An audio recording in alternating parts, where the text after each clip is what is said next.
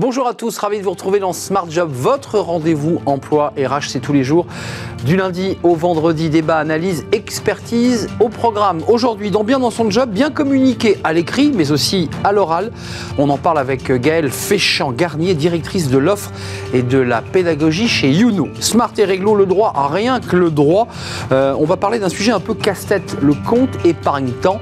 C'est Étienne Pujol qui nous en parlera dans quelques instants, avocat euh, en droit du travail. Et puis dans cercle RH, manager demain, mais manager aujourd'hui à l'ère du télétravail face à des collaborateurs slashers. Management, mode d'emploi, on en parle avec nos, invités, des experts de ce sujet. Puis pour terminer, euh, nous ne serons pas dépaysés dans Fenêtre euh, sur l'emploi. manager ne fait plus rêver, c'est la crise des, vocations, c'est ce que nous dira Julien Morisson, le fondateur du cabinet et le cofondateur de Chasseurs de Job. Voilà le programme. Tout de suite, c'est bien dans son job.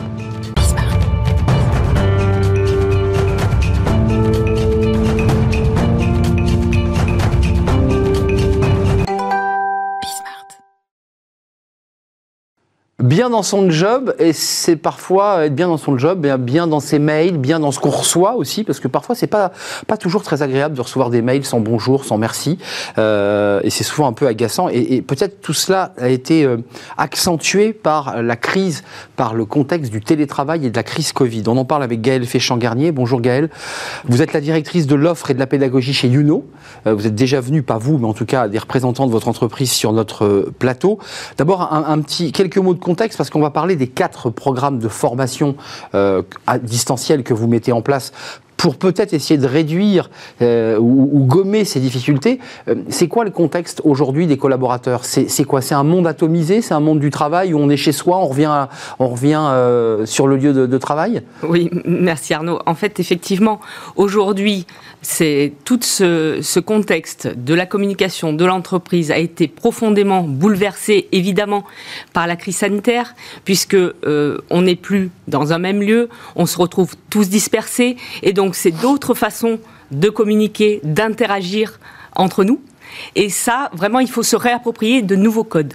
Alors, juste pour l'anecdote, parce que je peux me permettre de le dire, en préparant l'émission avec vous, vous me disiez, mais combien de mails j'ai reçu dans ce contexte comme ça où tout le monde était un peu stressé, tout le monde apprenait finalement à travailler à distance, où j'avais ni euh, bonjour Gaël, comment vas-tu? et, souvent pas de merci. Euh, comment on le reçoit ce mail quand on est une responsable de la pédagogie dans une entreprise? Bah, c'est un petit peu un, petit peu compliqué parce que parce que c'est euh, un petit peu abrupt. C'est c'est oublier que en fait communiquer c'est d'abord créer un lien avec quelqu'un. Et on voit bien aujourd'hui, avec cette crise sanitaire, que euh, bah, les cartes sont rebattues, les, codes ont changé. Et pour ça, euh, on reçoit aujourd'hui, les gens prennent conscience de ça, on reçoit de plus en plus, moi je reçois de plus en plus de mails qui disent Bonjour Gaël, comment allez-vous? Ou j'espère que vous allez bien. Hmm. Qui se terminent par Prenez soin de vous. Et on voit bien cette mutation. Et ces codes-là, bah, il faut se les réapproprier. Alors, euh, vous faites une proposition de quatre formations pour justement répondre à la transformation de la communication, tant sur l'écrit que sur l'oral. D'ailleurs, on a évoqué l'écrit, puisque ce sont des mails. Euh, qu'est-ce qui coince à l'oral? Pareil, on est abrupt, on, on, se lâche, on pète les plombs, il y a ces difficultés-là? Ben, À l'oral, en fait, on n'est on plus en, en, présence. On est derrière une toute petite fenêtre de visio. Hum. Et du coup, c'est assez, euh, assez amusant parce qu'en 2019, vous aviez dans, dans l'open space des profils euh, assez marqués de communicants. Vous aviez euh, le profil plutôt charismatique, sûr de lui, qui était capable de rentrer dans l'open space, de lancer une demande à la cantonade. Et peu importe, il n'était pas très précis, on ne comprenait pas toujours bien ce qu'il voulait dire. Mais il avait la gestuelle, il, était là, quoi. Il était là. Hum. Puis il y a le timide souvent, qui était un peu coincé près de la plante verte, qui n'osait plus bouger. À l'inverse, il y avait ce timide, qui, qui lui, ça lui a peut-être ouvert aussi un nouveau champ d'expression. Hum. Il a pu, lui, pour le coup, un peu plus s'exprimer. Lui, un petit peu plus s'exprimer. Alors, pas forcément toujours en visio, mais on voit d'autres canaux. Il y a des messageries internes, plus courts. Il va pouvoir interpeller quelqu'un. Il va oser. Il va oser. Ce qu'il ne faisait pas lorsqu'on était dans l'oral direct et il, était pétrifié à l'idée de s'exprimer devant les, 15 collaborateurs de son, équipe. C'est ça le, risque. Euh, commençons à rentrer dans le détail. Il a une des formations, il y en a quatre. Hein. On va commencer par communiquer efficacement à l'écrit comme à l'oral. Euh, là, vous, un, des items, c'est construire efficacement son message. Enfin, excusez-moi de vous le dire, mais enfin quoi, vous apprenez à marcher à la personne, quoi. Non, on apprend à remarcher. C'est ça, à, bien marcher. C'est ça. Chez Youno, on s'est dit, euh, au départ, quand on a lancé cette gamme, en fait, euh, moi, je, réalise des entretiens euh, avec le marché, avec nos clients. Et j'ai un client qui m'a dit une phrase qui a lancé cette gamme communication qui est notre plus gros enjeu aujourd'hui, c'est donner du sens, redonner du sens et engager les gens. Mmh, d'accord. Et pour ça, évidemment, ça passe par la communication. Mmh. Et effectivement, on va pas leur apprendre. Euh, enfin, si, on va leur apprendre à ah écrire, à être efficace, parce qu'on va pas se noyer en fait dans des lignes. Enfin, efficace et poliment quand même. Et non, mais ça passe aussi par quelques règles de bienséance. Et non seulement la bienséance, et positif. Parler positif. Mmh. Je vous donne un exemple vous m'envoyez un petit message, on avait une réunion, vous m'envoyez un petit message en me disant Désolé Gaël, je ne pourrais pas être présent à notre réunion. Bon, ça, va sans doute un peu m'agacer, hmm. euh, mais j'ai pas le temps. Très bien, j'ai vu votre message. On valide, on met quoi On met OK, on met un smiley? Ma première tentation, ça va être de vous dire Pas de souci. Pas de souci, ce que votre cerveau va retenir en premier, c'est souci. Bah oui. C'est pas très positif. Par contre, hmm. si je vous dis Rassurez-vous, Arnaud, ça m'arrange quand pouvons-nous nous voir à nouveau? Bien sûr, ça Là, change tout. ça change complètement. Évidemment. Et c'est aussi reformuler différemment ce qu'on avait l'habitude de dire. On est en mode automatique, on va se réapproprier euh, une langue différente. Donc, euh, pour le dire simplement, ça, oblige simplement le collaborateur, le manager, à prendre 2 secondes 30 pour écrire ce message. Parce qu'il y a le message le plus horrible qui est OK. Le OK, il est plus terrible que pas de souci, quoi. Ah ben, le hockey, le hockey, c'est, euh, je, je, c'est. Tu comptes pour du beurre, tu quoi. Tu comptes pour du beurre et peu importe. Peu importe. Alors ça peut être un hockey de validation aussi, c'est-à-dire que ça dépend, il y, a des, il y, a des, degrés de hockey. Oui, puis ça dépend à qui on s'adresse aussi. C'est ça, c'est ça, c'est très subtil le hockey. C'est aussi se réapproprier des codes en fonction de la personne à qui on s'adresse. Hmm améliorer ses écrits professionnels. On est en plein dedans. Là, c'est un des éléments. Euh, là aussi, j'ai envie de dire, c'est ce qu'on apprend à l'école, c'est ce qu'on apprend à l'université, en école de commerce. Donc, en fait, de nouveau, vous reprenez par la main un collaborateur et vous allez lui dire prends un peu de temps, réfléchis. Est-ce que c'est ça en fait la formation C'est exactement ça. C'est se reposer sur les mots qu'on met. Les mots, il faut qu'ils soient précis. Et ça, c'est notre cheval de bataille hein, chez Youno. C'est écrivons précis pour être efficace. C'est pour ne pas partir dans tous les sens. Troisième formation, alors euh, évidemment, dans améliorer ses écrits, c'est très intéressant. Il y, a, tout un cheminement. Il faut préparer son message euh, avec des prises de notes. Bon, c'est pas inutile. Parfois, on n'a pas le temps, mais c'est quand même utile. Rédiger de façon lisible et structurée. Éviter les fautes d'orthographe, parce qu'on l'a évoqué sur le plateau. Enfin, c'est parfois c'est truffé de fautes. C'est écrit avec le, langage Jones. C'est des mots écrasés. mais qu'est-ce que ça veut dire? Il y a ce risque aussi. Hein. Et surtout, ça, ça vient aussi alors là, on va pas blâmer tout le monde, mais euh, de notre habitude ah d'écrire en mode SMS, d'aller très très vite, de ne plus se relire, d'avoir aussi une foultitude d'interlocuteurs. Euh, chez Youno, on a, on a fait une petite étude et on s'est rendu compte que grosso modo, on avait dix fois plus d'interlocuteurs qu'il y a dix ans. Donc en fait, dix fois plus d'interlocuteurs, vous communiquez, mais à tout va. Et dix fois plus de sources de communication, parce qu'on peut passer par WhatsApp, on peut passer par les mails, on peut passer par les SMS, on peut... enfin ça devient dingue. Absolument. Et c'est pour ça que euh, être capable d'être synthétique, d'aller à l'essentiel, mais sans rien perdre du message, c'est une compétence fondamentale aujourd'hui dans l'entreprise et pour, pour tout un chacun. Hmm. Deux autres formations, alors qui sont toutes celles-là, finalement, tout ce qu'on se raconte, sont intimement liées les unes aux autres. Et d'ailleurs, euh, j'imagine que lorsqu'ils vous prennent ces formations, ils enchaînent. Euh, ce sont des blocs, mais qui sont quand même tous très liés les uns aux autres. L'art de la synthèse à l'écrit comme à l'oral. Bon, voilà, c'est évidemment ce que vous évoquiez tout à l'heure. Et puis, il y a un autre élément. Alors, celui-ci, il est plus philosophique, puisqu'on a une rubrique dans cette émission qui s'appelle Smart Philo, argumenter pour convaincre. Alors, déjà, là, on, est, on franchit une étape. C'est pas pas faire de fautes, c'est pas être poli, c'est argumenter. C'est déjà beaucoup plus subtil. Oui, mais je, reviens à mon donner du sens de tout à l'heure. Hmm. C'est là où on est vraiment en plein dans donner du sens. Et donner du sens, pourquoi aujourd'hui le gros enjeu en sortie de crise pour les entreprises, c'est la collaboration? Bien sûr. Collaborer, c'est quoi? C'est être capable de fédérer, de remporter l'adhésion, de convaincre aussi euh, ses équipes, de convaincre sa direction d'aller euh, sur un projet, de ne pas y aller. Là, on est en plein dedans, là. Hein. Et là, on est vraiment... Donc il faut une dialectique, il faut pouvoir construire son argumentation. Voilà, on revient un peu au cours de français, j'allais dire, pour, pour essayer de passer d'un point à un point B pour atteindre le C, quoi. Complètement. C'est vraiment euh, comment je construis un argumentaire, comment je suis percutant et comment je remporte l'adhésion. Et on n'est pas dans le débat hmm. en même temps.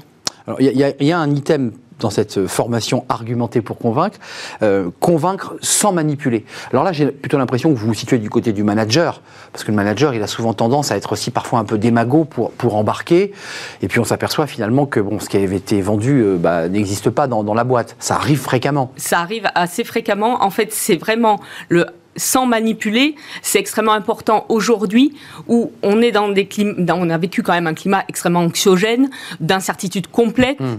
Donc si vous rajoutez cette dimension de manipulation, je te vends du rêve tout le temps, quoi. C'est pas possible. Hmm. En fait, aujourd'hui, les collaborateurs, ils cherchent, et j'en reviens toujours à m'en donner du sens, un sens, mais un sens vrai. Donc un peu d'authenticité, un peu de vérité. Enfin, je me permets de le dire, parfois les managers, ils n'ont rien à, offrir. Enfin, et je veux dire, eux aussi sont, sont quand même, on va en parler dans, dans, le débat, mais ils sont eux aussi euh, sous tension des actionnaires, sous tension du, du, du CEO, et, ils n'ont rien à offrir. Ils n'ont rien à offrir. Peut-être qu'ils. C'est compliqué. Certes, mais ce qu'ils ont à offrir, c'est au moins une écoute. Hmm. Une capacité à accompagner. De la bienveillance. De la bienveillance. Hmm. C'est ça aussi, c'est construire un climat de travail apaisé dans l'entreprise. Qu'est-ce que vous disent vos, les premiers euh, prospects ou clients de, ces formations? Ils disent mais oui, mais bon sang, mais il fallait y penser. Euh, c'est ce qui nous manque. Ça paraît tout basique, tout simple, et pourtant c'est essentiel. C'est vraiment, c'est comment aujourd'hui mes collaborateurs se réapproprient la, la langue, le message et, euh, et, le lien aussi, parce que ça marche aussi. Et ça, on le voit bien, et nous, chez Youno, on le constate aussi, quand on parle à nos clients. Parce qu'à l'externe, ça fonctionne aussi. C'est plus la même façon. Euh, de, créer du lien. Mm. Merci Gaël Féchamp-Garnier. Quatre formations, euh, l'art de la synthèse, améliorer ses écrits professionnels, argumenter pour, euh, pour convaincre, qui sont des, outils essentiels à la bonne marche d'une entreprise, parce que ce sont des hommes et des femmes qui, qui, la font vivre ou qui les font vivre. Merci d'être venue directrice de l'offre et de la pédagogie chez Youno. Merci de nous avoir rendu visite. On parle du compte épargne-temps et un avocat, Étienne Pujol, vous le connaissez. Il est là chaque, chaque semaine et on l'accueille, évidemment. Smart et réglo, le droit, rien que le droit, chaque semaine, Étienne Pujol, fidèle au poste, je le remercie, je le salue. Étienne, euh, avocat en droit social au cabinet Berilo. Et vous nous parlez, alors, euh, parce que évidemment, l'actualité Pécresse sur ces RTT qu'on pourrait transformer euh, en, argent sonnant et trébuchant, vous nous avez parlé la semaine dernière de la possibilité de convertir les jours de congé non pris en produits d'épargne en citant le compte épargne-temps. Ce fameux compte épargne-temps, de quoi s'agit-il? D'abord, pour être précis, si j'ai bien compris, toutes les entreprises n'ont pas de compte épargne-temps, on est d'accord Non, elles n'en ont pas parce que ce n'est pas une obligation. C'est ça. Donc euh, c'est un peu, comme je le dis depuis le début de mes interventions chez vous, c'est le fruit de dialogue social et le, euh, fameux. le fameux dialogue social.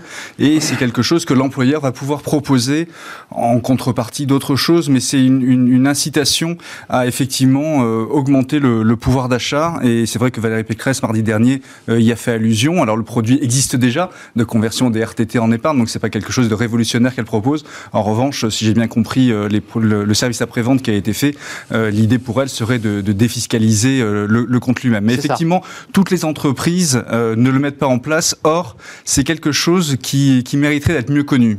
Hmm, c'est un, outil intéressant. Il y a deux temps hein, dans la mise en place de, ce compte épargne-temps. C'est quoi les, quel est le rythme? Alors, alors les deux temps euh, sont le temps d'acquisition de, droits euh, que l'on loge dans ce, dans ce produit d'épargne, et puis le deuxième temps, ça va être la prise des droits. Alors euh, déjà en amont, donc comme je le disais, c'est le fruit de dialogue social, donc on le met en place par accord d'entreprise. Souvent, ça se matine d'un accord sur la, bah, la, réduction du temps de travail ou l'aménagement du temps de travail, puisque on va loger, on va allouer dans ce compte euh, toutes les rémunérations complémentaires, c'est-à-dire les repos qu'on n'a pas eu le temps de prendre, les jours de repos, donc comme je le disais la dernière fois, des, forfaits jours, quand on explose euh, le, nombre de jours du mm. forfait, ou euh, les, RTT, donc les repos accordés en contrepartie d'heures supplémentaires réalisées. Bien sûr.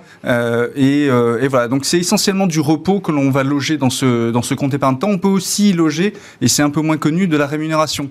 Typiquement, les majorations d'heures supplémentaires, il est possible possible de les affecter dans le compte épargne temps. Donc là, c'est pas du temps, mais c'est de l'argent. Là, c'est de l'argent, c'est déjà de l'argent. C'est-à-dire que sur le, le RH a un dossier ouvert à mon nom. D'un côté, j'ai euh, 25 jours euh, de, de- de- de jours non pris.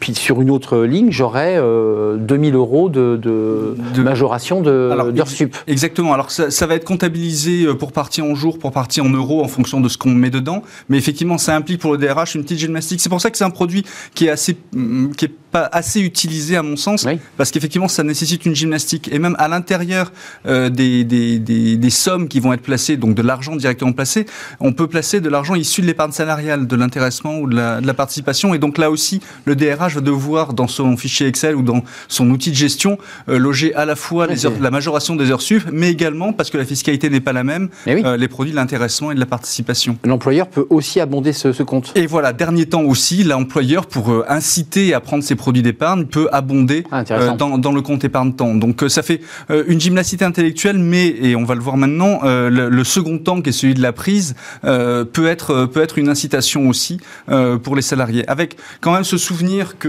euh, la, la, la contrepartie euh, de ce temps supérieur à la durée hebdomadaire de travail, euh, normalement, c'est de pouvoir se reposer. Donc il faut, faut aussi faire attention dans la gestion à bien se soucier de ce que les salariés ne sont pas proches du burn-out, c'est-à-dire ne font pas trop d'heures supplémentaires qu'ils ne peuvent pas prendre et qui donc sont. Ouais. filtrés. Ils remplissent, ils remplissent leur panier, mais finalement sont épuisés en, et ils sont, en- exactement, en ils sont proches du burn-out. Donc, il faut faire attention à ça, mais si c'est bien piloté, et c'est pour ça que je le mets souvent en balance avec les accords temps de travail, Ouais. les accords forfait jour, etc., euh, ça peut être un, un très bon outil. Avant de parler de, le- de leur utilisation, parce qu'après, une fois qu'on a son panier rempli, parfois on a envie de le consommer, Oui. euh, co- comment ça se passe? Qui, qui contrôle ces, ces- ces heures? Est-ce que le salarié peut parfois les réclamer en disant Attendez, vous ne vous me l'avez pas mis là sur mes. Oui. J'ai travaillé en plus, vous ne l'avez pas noté? Il a un accès, un tableau de bord où il voit réellement son compte épargne? Oui, oui, tout à fait. Très, bonne- très bonne question, Arnaud, parce qu'il faut qu'effectivement Bah qu'il y ait- oui. qu'il y ait ce suivi-là, euh, parce que bah, voilà, c'est un droit pour les salariés, c'est une parfois, de créance sur l'entreprise. Bah Donc il faut que ce soit bien euh, utilisé.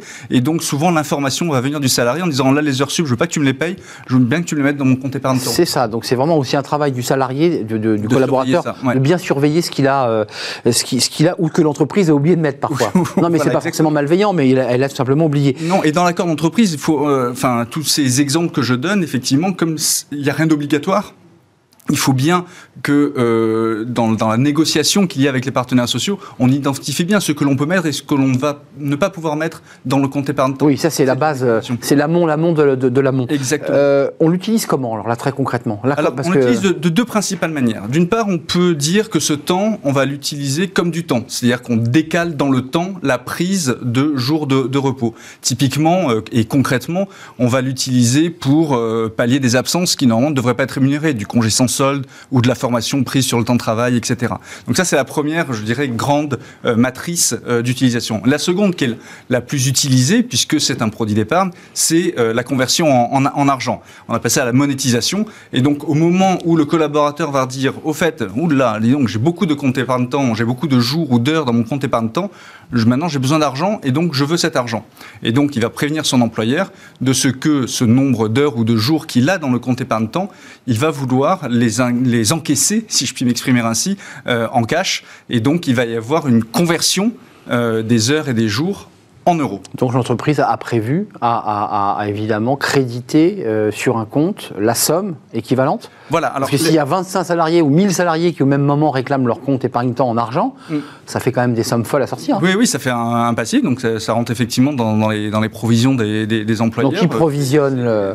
Exactement, le- le- l'équivalent euro. Et donc, euh, la, la conversion se fait ben, au jour où elle est demandée, euh, c'est-à-dire quand euh, il y a un taux horaire euh, de l'heure supplémentaire, eh bien c'est celui qu'on va, qu'on va utiliser. Et le salarié va demander soit avoir de l'argent euh, encaissé directement, mais je dirais qu'il n'y a pas hormis la, la question cash, la question trésorerie pour le salarié, il n'y a pas vraiment d'incitation fiscale à le prendre en cash. Je pense que c'est ça que Valérie Pécresse euh, visait euh, la semaine parce qu'il est dernière. défiscalisé en, en, en impôt sur le... sur- Ah, oui, oui, c'est du salaire. Ouais, c'est euh, si- S'il demande à C'est du- c'est un peu comme si vous demandez de la participation directement Ouais, en cash. c'est d'avantage fiscal. C'est l'IR, l'IR et ouais. les charges sociales, etc.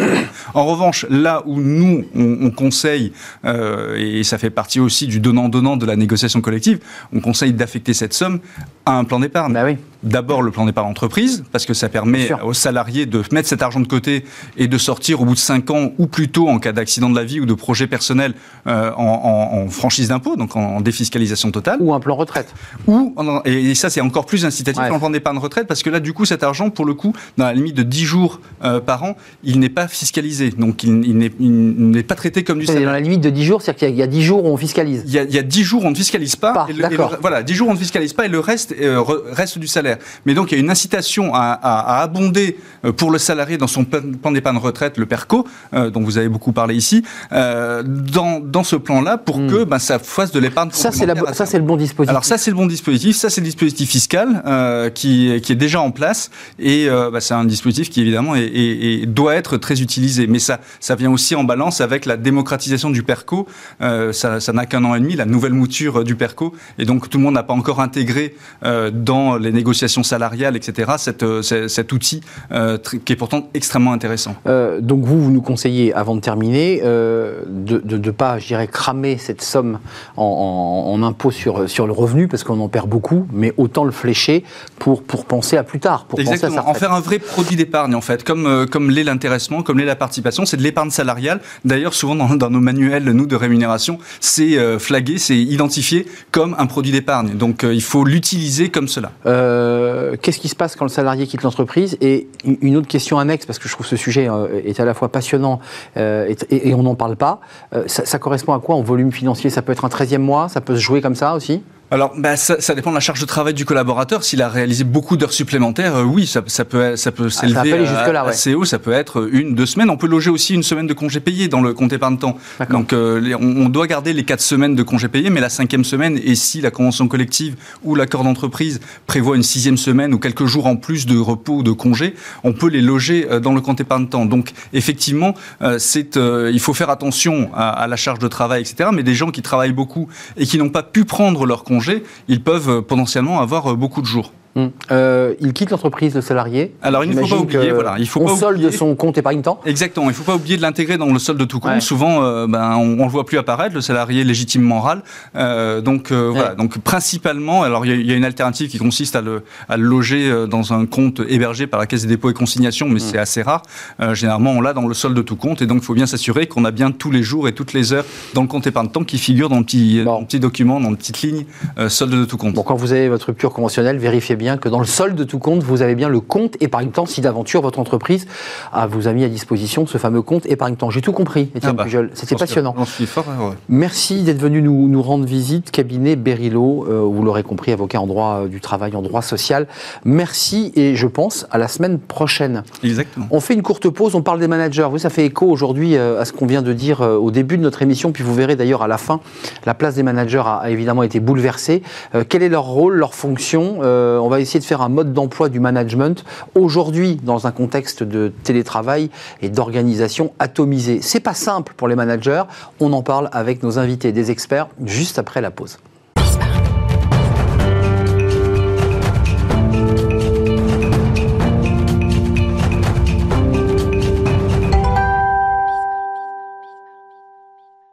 Le cercle RH, le, débat de, Smart Job, j'étais un peu dans la lune, j'étais en train de réfléchir à ce que j'allais vous dire. On va parler des managers. Alors c'est le sujet euh, depuis presque un an et demi dont on parle beaucoup sur le, le plateau.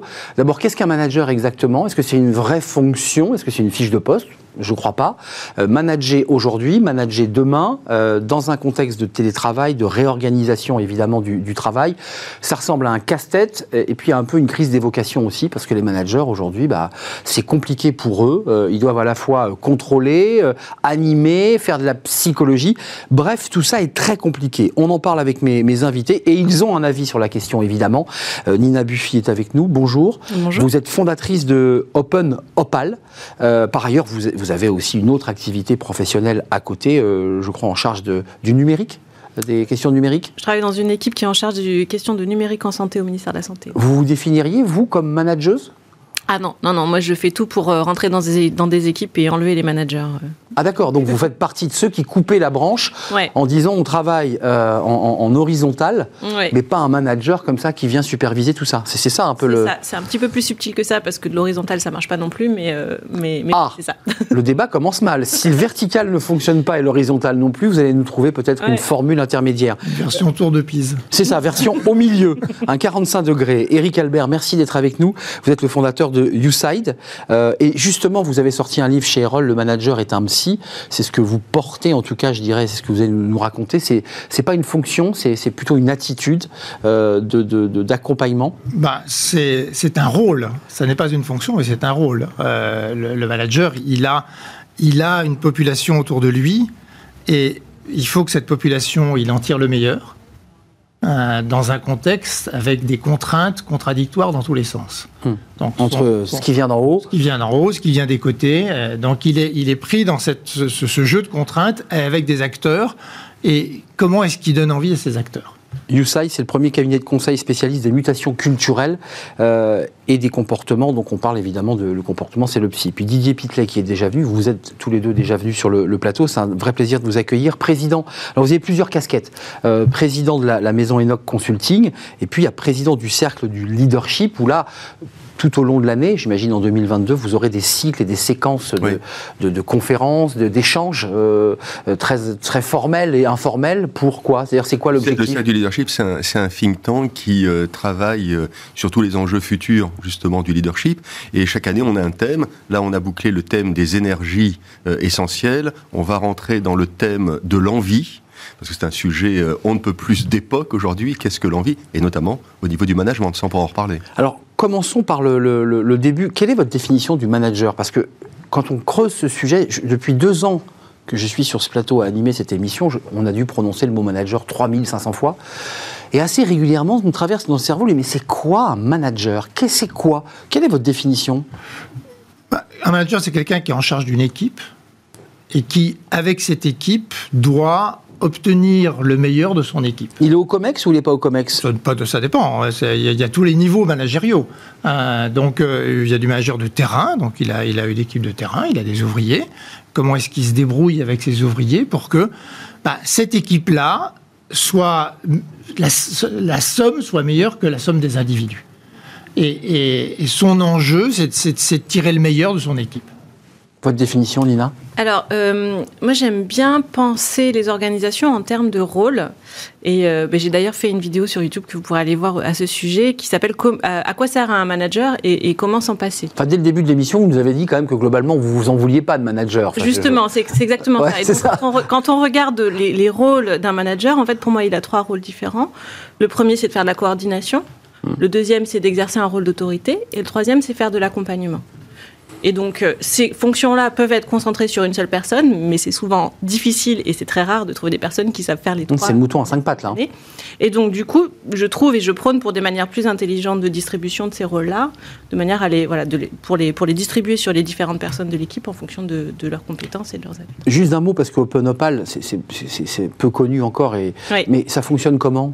Ça, ça- Alors- ça marche comment pour qu'on comprenne un peu comment vous fonctionnez? Alors, on, est un collectif de personnes, donc on a euh, bah, des formes de gouvernance qui sont euh, Venus de- d'horizons différents assez variables. Oui, il y a, il y a- il y a à la fois des, des- des personnes comme moi qui ont une activité professionnelle euh, et, qui, et qui ont cette approche-là dans leur, dans, leur, dans leur profession. Donc, on a des dirigeants, des managers, justement, des entrepreneurs. On a aussi des coachs et des facilitateurs, et puis des personnes qui sont en transition et qui sont un petit peu en... En, en conflit avec euh, les formes euh, traditionnelles de travail. Mais ce qui est un peu votre cas, si j'ai bien compris, c'est pas pour, pour vous challenger, mais c'est un peu l'idée que vous êtes en train un peu de révolutionner cette espèce de, de- de système Ouais, bâti sur le manager, quoi, si je comprends bien. C'est un système qui me convient pas, ouais. Donc C'est ça, Je on- cherche une autre solution. Voilà, c'est c'est ça l'idée. La définition permet quand même de bâtir ensuite une réflexion. Didier Pitel, manager, votre définition en quelques mots, c'est quoi un manager? C'est une fonction ou c'est une attitude? C'est les deux. C'est les deux. Pour moi, c'est à la fois un guide et un coach aujourd'hui. Parce que euh, on est passé depuis quelques années de la sacro-sainte fierté d'appartenance, hein, ça a nourri des décennies hein, de management, à la fierté d'adhésion. Et on ne fait pas adhérer de la même manière qu'on fait appartenir. Il y a une logique d'autorité dans le premier, donc ça c'est le manager à la papa. Et Qui existe toujours, hein, Didier. mais qui existe majoritairement. Ouais, majoritairement. Et, et on va revoir aussi euh, comment on nomme les managers, ce qui, ce qui pose beaucoup de problèmes et ce qui amène peut-être des réflexions comme les vôtres. C'est que souvent on nomme des super techniciens, Ouais. encadreurs de techniciens, qui n'ont pas forcément l'appétence humaine pour être à la fois un guide et un coach. Mais euh, Mais, mais j'ajouterais, moi, par rapport aux fonctions dont on Eric. parle, euh, il y, a, il y a- dans le manager, il y a, il y a toute cette question de la dynamique collective. Euh, euh, la dynamique collective, elle ne se crée pas toute seule. Donc, euh, comment on gère le jeu relationnel entre les acteurs Vous prenez un groupe, un- un- une rédaction en chef, il y a des conflits. Et, et- un manager, il est là pour créer aussi un jeu. Et puis, il a un autre rôle qui est un rôle d'interface.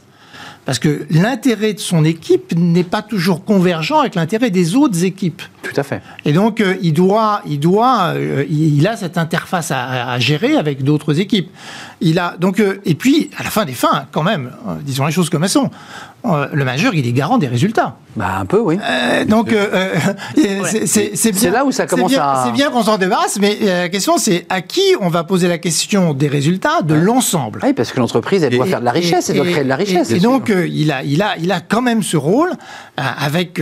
donc, euh, Mais- après, dans la façon de l'exercer, il peut être. Excusez-moi, je, vous pose la question abruptement, mais le télétravail a démontré, et toutes les études le démontrent, qu'o- qu'o- qu'on va pas revenir en arrière. C'est-à-dire que le, ce qui est enclenché sur le télétravail semble plutôt être durable.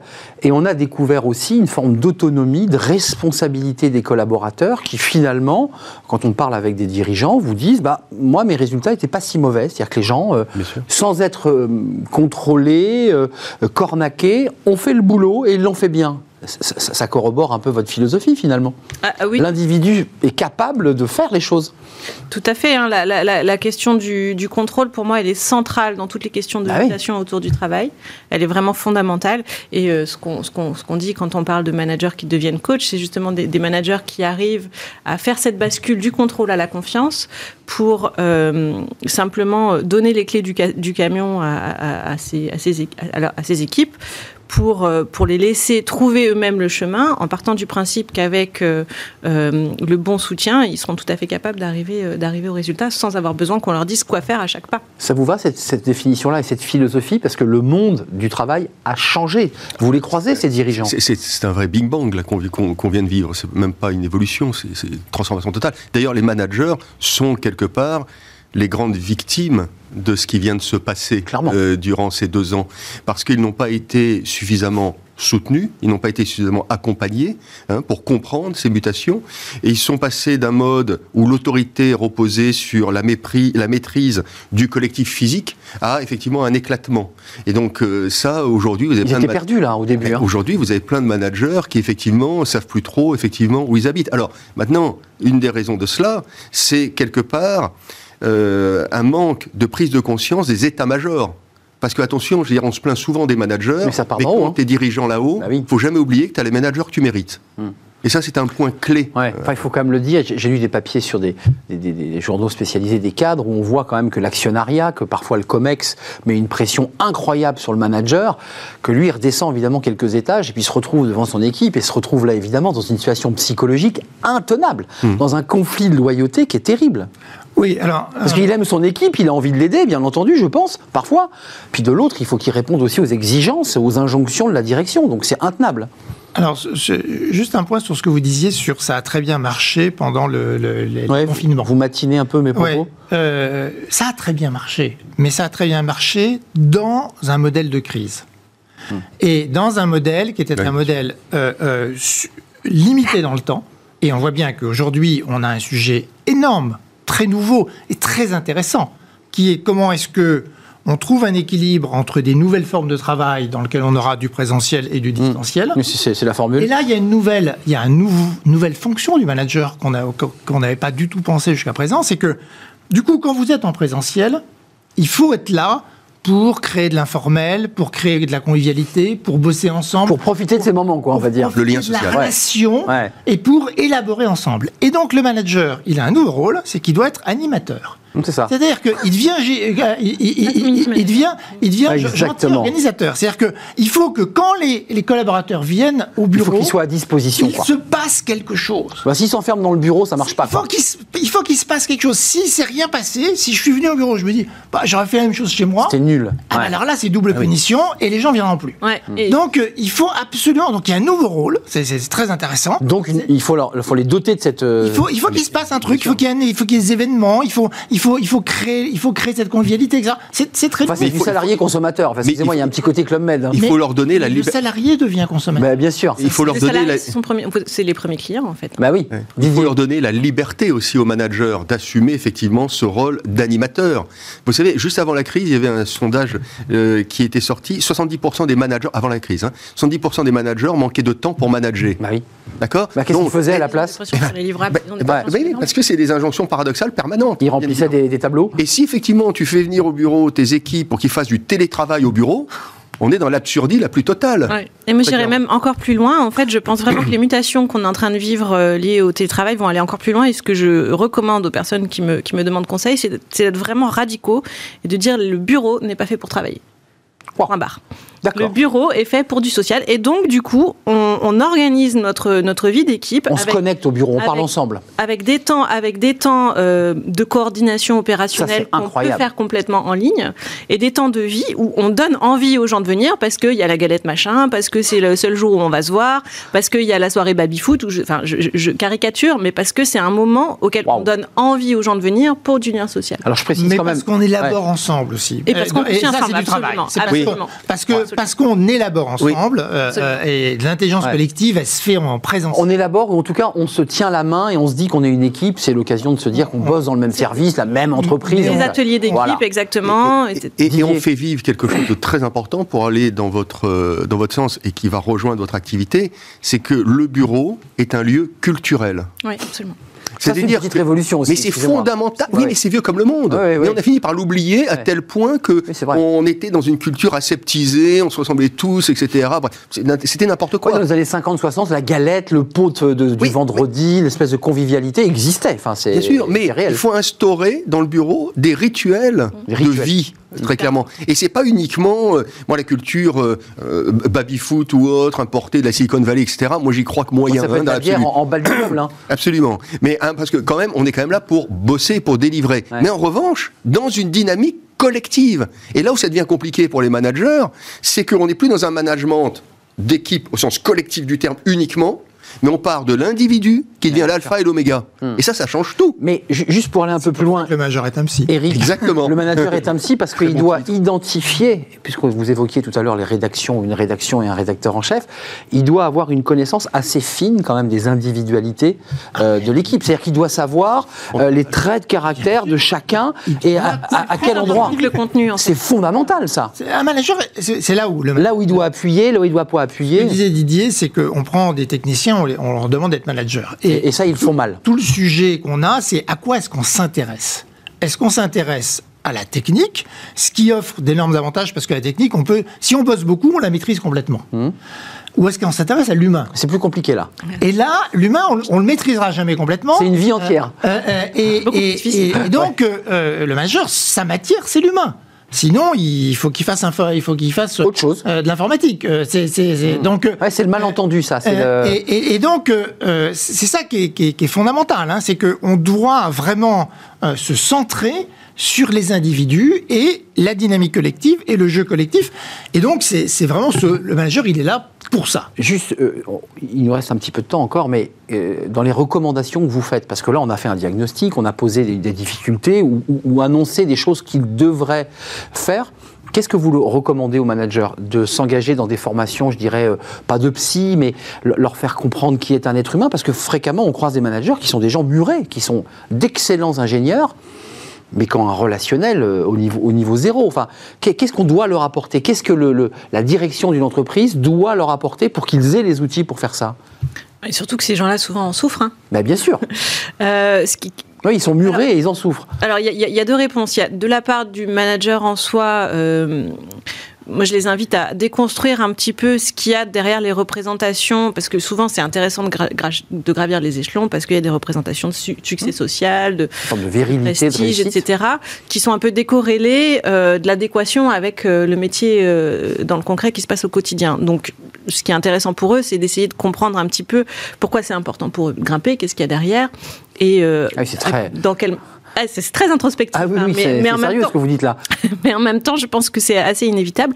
Et de la part de la direction, euh, de la même manière, réfléchir à un plan de valorisation des individus euh, qui soit plus justement sur, euh, sur la prise en compte de l'individualité, quelque chose que plus, qui, qui, rajoute un degré de complexité hein, quand on commence à prendre les individus un par un dans leurs individus. Essayer de les comprendre. C'est beaucoup plus difficile que de faire, du, que de faire, quelque, masse. Chose, faire, quelque chose de masse. Mais voilà, vraiment comprendre et, et arriver à donner des réponses qui permettent de valoriser les personnes en fonction de ce qu'elles sont capables de donner.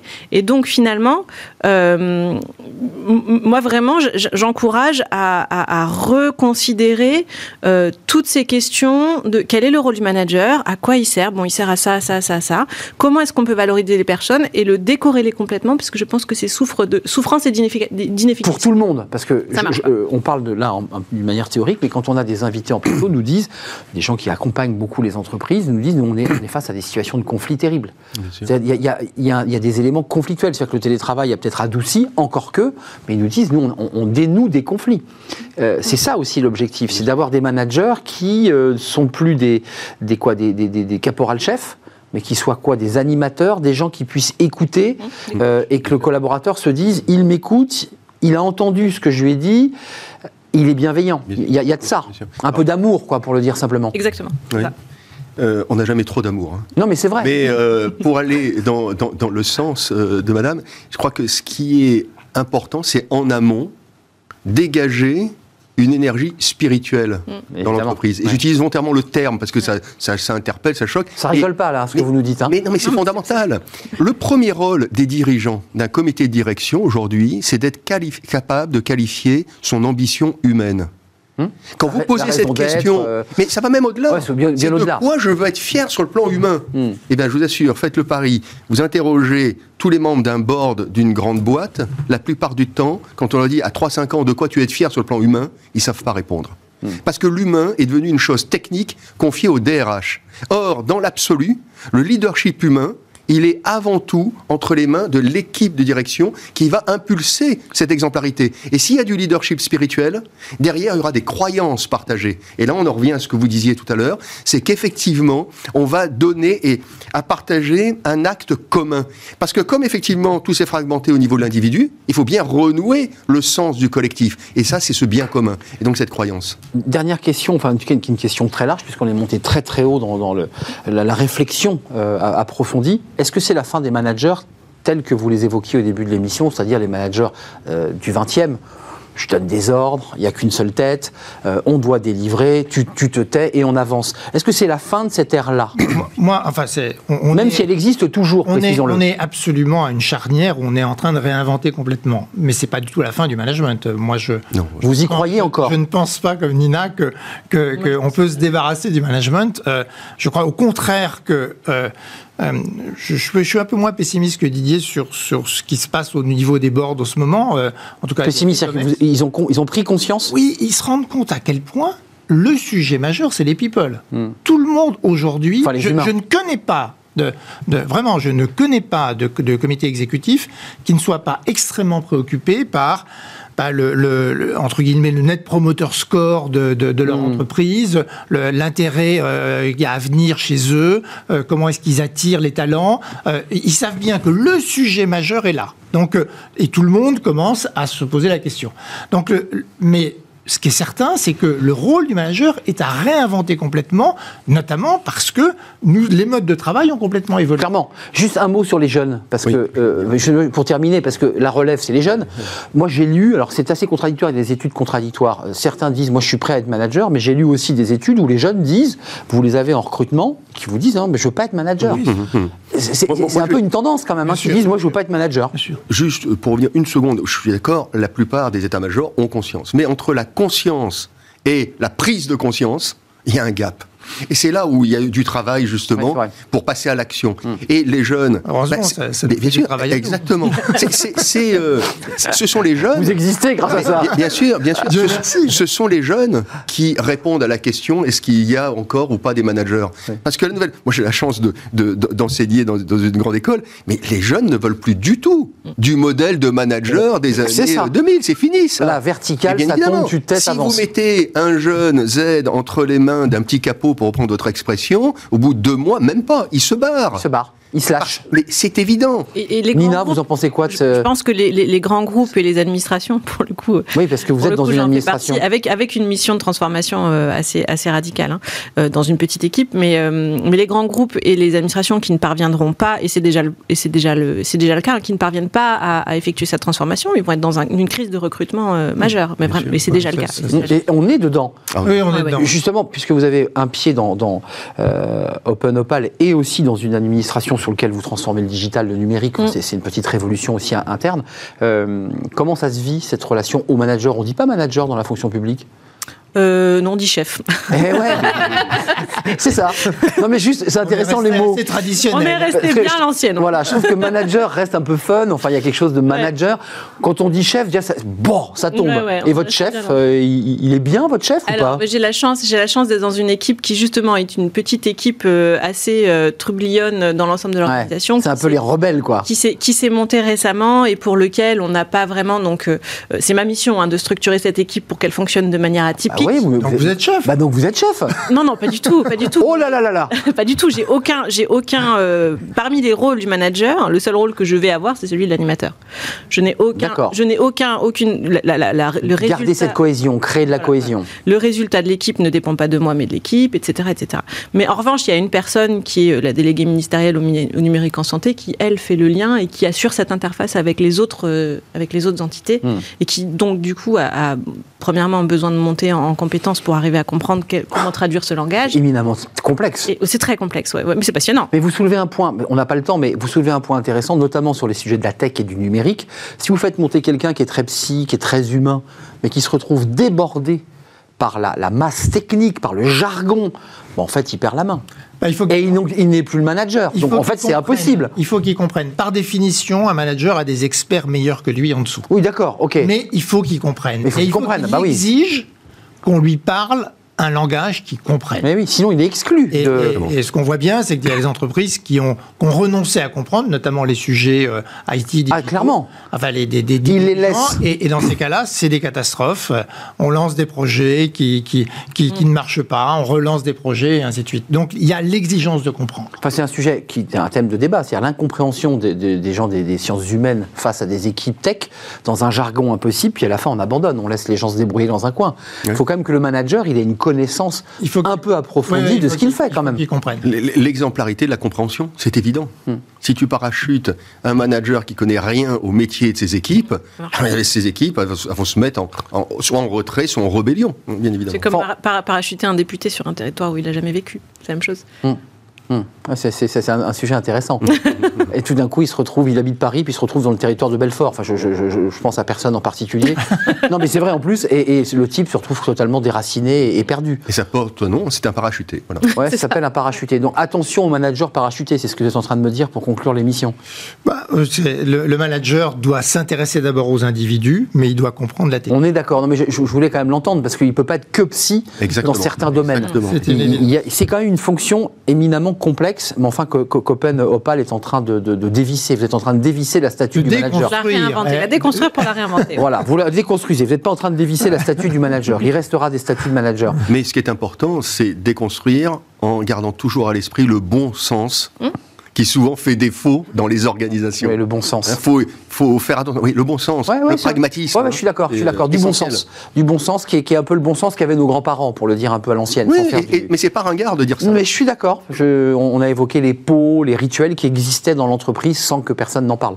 Il y avait le rituel du vendredi soir, on prenait tous un pot et, Et, et d'ailleurs, c'est pas pour rien que l'entreprise dite paternaliste a tendance à revenir un peu à la mode, notamment chez les jeunes. C'est exact- exactement le pot du soir pour se retrouver en, en Il collectif. crée le sentiment d'appartenance. Merci, c'était passionnant ce, ce débat et on va le poursuivre évidemment euh, sur nos antennes. Le manager est M6, ça c'est Eric Albert, fondateur de YouSide, Didier Pitlet, euh, président de la maison Enoch Consulting, président du cercle de leadership et la révolution du nom euh, chez Erol tous les deux. Et puis je remercie Nina Buffy, fondatrice Open Opal, qui est un réseau de, de- de managers, de décideurs, d'ingénieurs. Euh, merci de nous avoir rendu visite. Euh, la suite de notre programme, vous n'allez pas être dépaysé. Euh, fenêtre sur l'emploi, on parle du manager, la crise des vocations. Ah Bah tiens, dites donc, on, va continuer ce sujet avec Julien Morisson.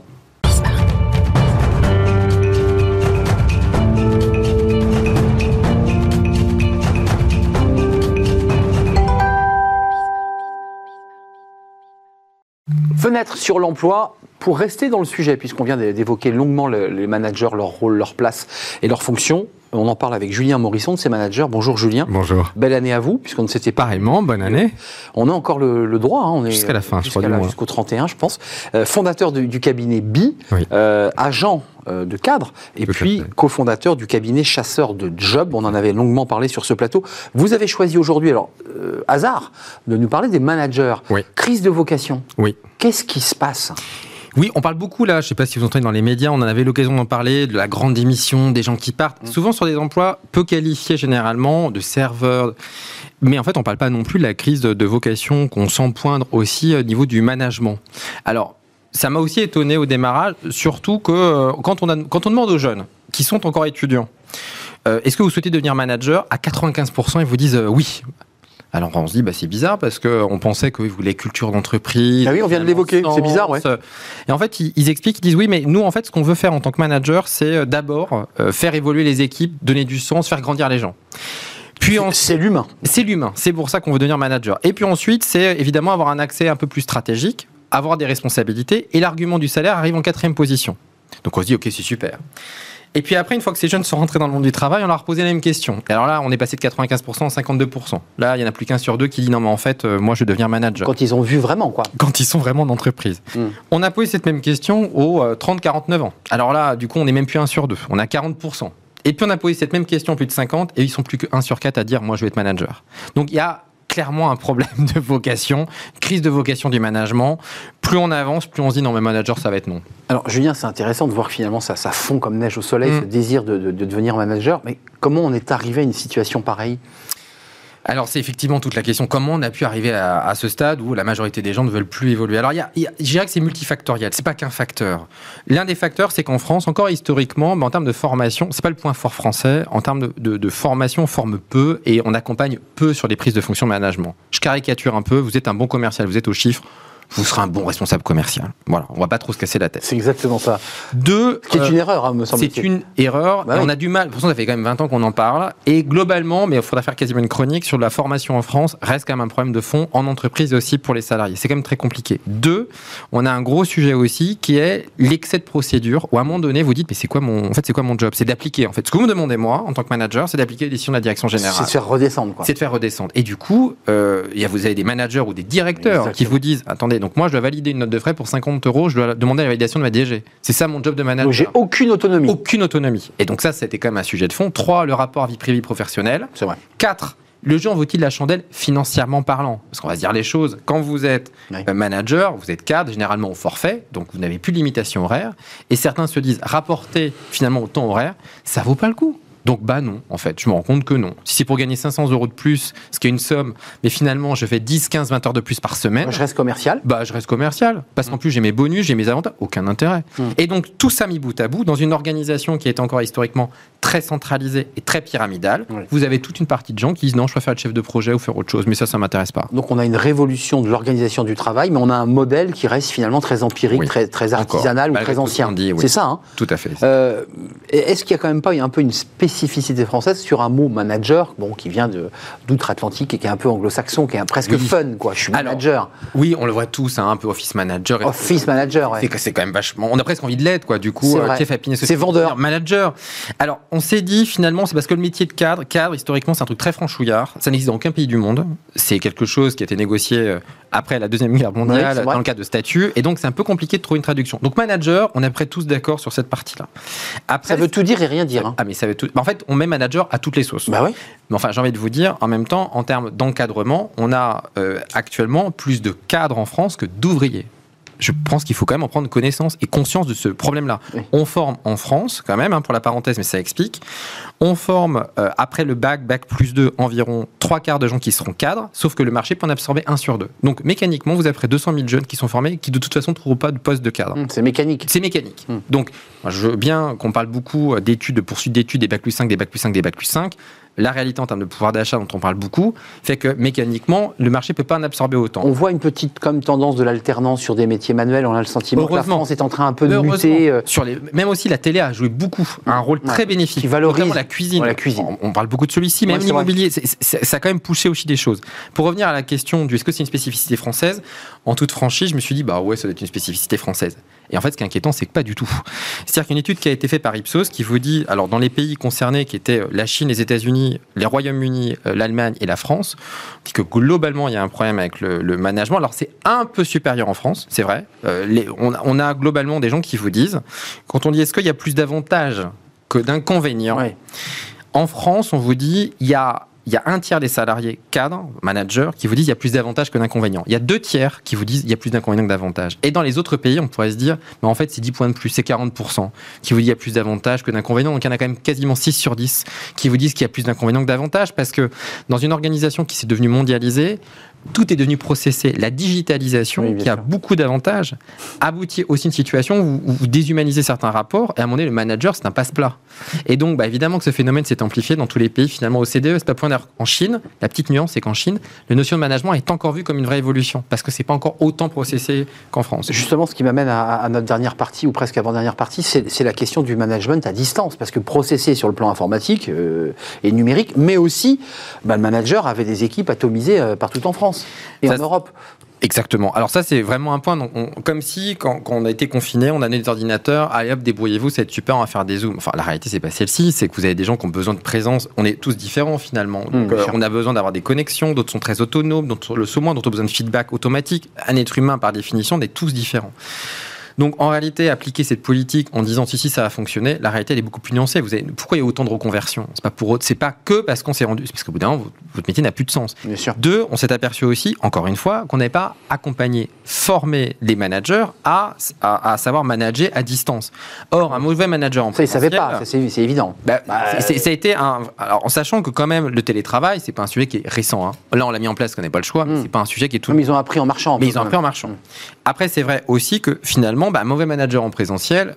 euh, Je vous fais pas trop de dessin, ça donnera un mauvais manager en distanciel. Ça sera peut-être pire d'ailleurs. Pour le, alors juste le service sera peut-être un peu plus, il va pas mettre sa caméra, mais ça sera peut-être pire. Quelques mots, Julien, comment y remédier?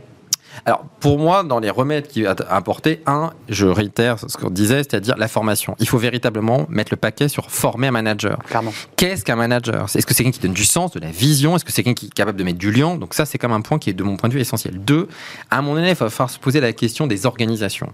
Est-ce que le rôle du manager a encore du sens dans les organisations très pyramidales? Alors, moi, je suis pas un ayatollah, je suis pas le chantre de l'entreprise libérée. Je pense qu'il y a d'autres modèles à explorer et que ce que sera peut-être des petits îlots, des petites entités dans lesquelles vous allez redonner l'autonomie. Et de grâce, les procédures, c'est très bien. Attention à l'excès de procédures qui déshumanisent et font finalement perdre de vue euh, l'essence même du manager. Merci Julien, c'était très cohérent avec le débat que nous venons d'avoir. Euh, merci d'être venu nous éclairer sur bah, cette crise de vocation qui est très concrète, vous nous l'avez apporté en chiffres. Merci Julien, fondateur du cabinet BI et euh, cofondateur du cabinet chasseur de job. On en a parlé, peut-être reviendrez-vous en parler avec nous. Merci à vous, merci à toute l'équipe, merci à la réalisation, merci à notre amie Héloïse au son, à Alice Pitlet pour Pitavi pour euh, la réalisation et merci à Fanny Gressmer, je vais y arriver, euh, qui m'accompagne dans cette émission. Merci à Carla pour l'accueil invité. Merci à vous et votre fidélité euh, sur les réseaux sociaux. À très bientôt. Bye bye.